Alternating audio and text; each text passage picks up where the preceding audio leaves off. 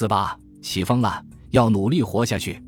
八月一日夜间的大风暴自北向南，从前方的鹰岛直至南边的五岛列岛，席卷全部的东征军船营。当日清晨，台风肆虐过后，这片狭长海域的近岸处呈现出一派名副其实的人间地狱惨象。八番鱼同记有些夸张地说，东征军的战船和舢板被风暴吹破，或沉或浮，七零八落地飘散在海面，在海水中泡得肿胀的浮尸顺着海流，在这处或者那处暗礁周围堆积起来，远看好似巍峨的惨白色小岛。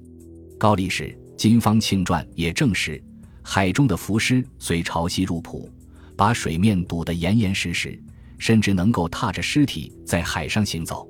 其实，东征军舰队在各处设置的锚泊地，虽然同时遭遇风暴来袭，命运却各有不同。一号锚地鹰岛骷髅山，此地又名五龙山，山口修等人推测是鹰岛所属的黑岛。此处是东征军主力舰队停泊地，后来染上了一层神秘色彩。郑思肖说，这个岛屿有个令人毛骨悚然的名字——白骨山。相传岛上荒无人烟，死气沉沉，唯多巨蛇。唐朝东征的将士都殒命于此山，遍地白骨嶙峋，夜里林火悠悠，巨蛇在骷髅间悄无声息地穿梭游动，所以得名。八月一日夜。台风来袭，博大如泉，船尾大浪掀翻沉坏，达军半没于海。不少征东行省高级军官的坐舰就在骷髅山附近罹难。高丽宗室王的长子阿拉铁木儿，时任东征左副都元帅。元史说他从征日本，遇风涛，遂没于军，应是葬身此地。女真名将李廷乘坐的指挥船，也在狂风巨浪中倾覆。他本人命大，呛了几大口咸水之后，抱住身边的一块船板碎片，抵死不撒手，漂流抵岸。上岸后，麾下幸存的士兵也三三两两聚集到他身边，大伙一起想办法离开。安徽人楚鼎是江南军的一名千户，他的遭遇和李廷差不多，胁迫舟板漂流三昼夜，才找到一片可以容身的礁石。楚千户一步一步爬到礁石顶上。精疲力竭，又渴又饿。就在李廷和楚鼎等人深陷绝望之际，忽然看到远处缓缓驶来一支旗帜不整的船队。元始说，那就是逃往高丽合浦的文虎船范文虎船队。原来，从日本逃回的士兵余昌控诉，八月一日大风破船后，东征军虽损失惨重，但也有不少幸存的官兵克服各种困难。飘到了近旁的小岛上，没想到五日，文虎等诸将各自择间好船乘之，弃士卒十余万于山下。究其原因，是行刑官意识不相下，故皆弃军归。看来收拢残卒之后，下一步该如何是好？新都、洪察丘、范文虎和金方庆等人之间产生了巨大分歧，谁也不服谁，一见面就吵得面红耳赤。几乎要挥拳相向。反正总司令阿塔海还在清源港，反复叮嘱，生怕他们不和的忽必烈更是远在上都，鞭长莫及。几位争执了两三天，也没有个结果。于是八月五日，他们自顾自带着剩下的直属部队，草草收拾了一下还能浮动的船只，先向南边的平户岛和主岛撤退。二号锚地鹰岛铁灵山。该处的临时指挥官是一个总把军官，叫做马马奇。七月二十七日，东征军主力向鹰岛移动时，远远观察到岛周围的潮汐迎合不长，大船很难抵近，只好先分出一部分战船附舰为寨，在铁灵山外驻泊。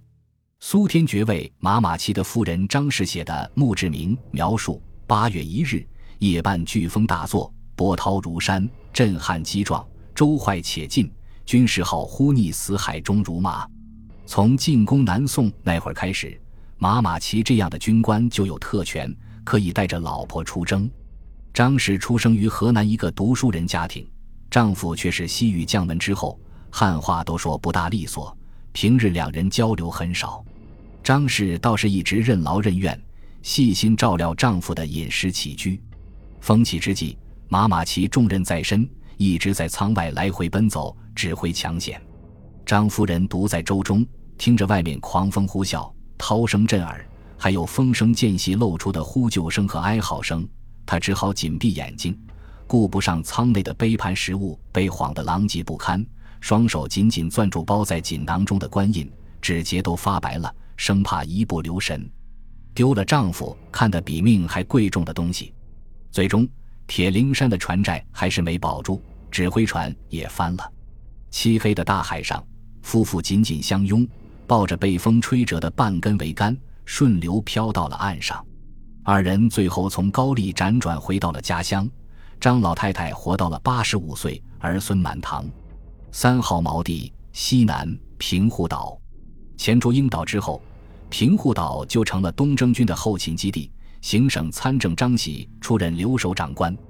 张喜十六岁从军，跟着忽必烈打过鄂州，身中十八矢，亦使足冠腹，坚持不肯下战场。他长期主管元朝的水军，经验丰富，因此平户岛的东征军不仅在岛上筑垒，而且各舰还相距五十步止泊，以避风涛出击。果然，风暴过后，喜所不读完。第二天。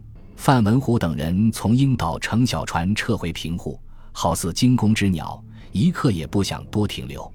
整整十年前，宋元襄樊之战时，张喜和范文虎二人还分属敌对阵营，而且恰好都带水军。那会儿，范殿帅率领的南宋水军就好几次被张喜打得丢盔弃甲，落荒而逃。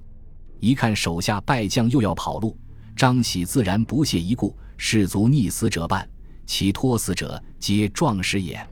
何若乘其无悔故心，因粮于敌以进战？范文虎气急败坏，一翻白眼：“老子可不想白白送死，回去圣上怪罪下来，老子一人做事一人当，和你没关系。”事实上，和范文虎抱着一样心思的官兵还多的是，胳膊拧不过大腿。张喜只好从比较完好的战船中分了一部分给范文虎等人，跟着他们回高丽。本集播放完毕，感谢您的收听，喜欢请订阅加关注，主页有更多精彩内容。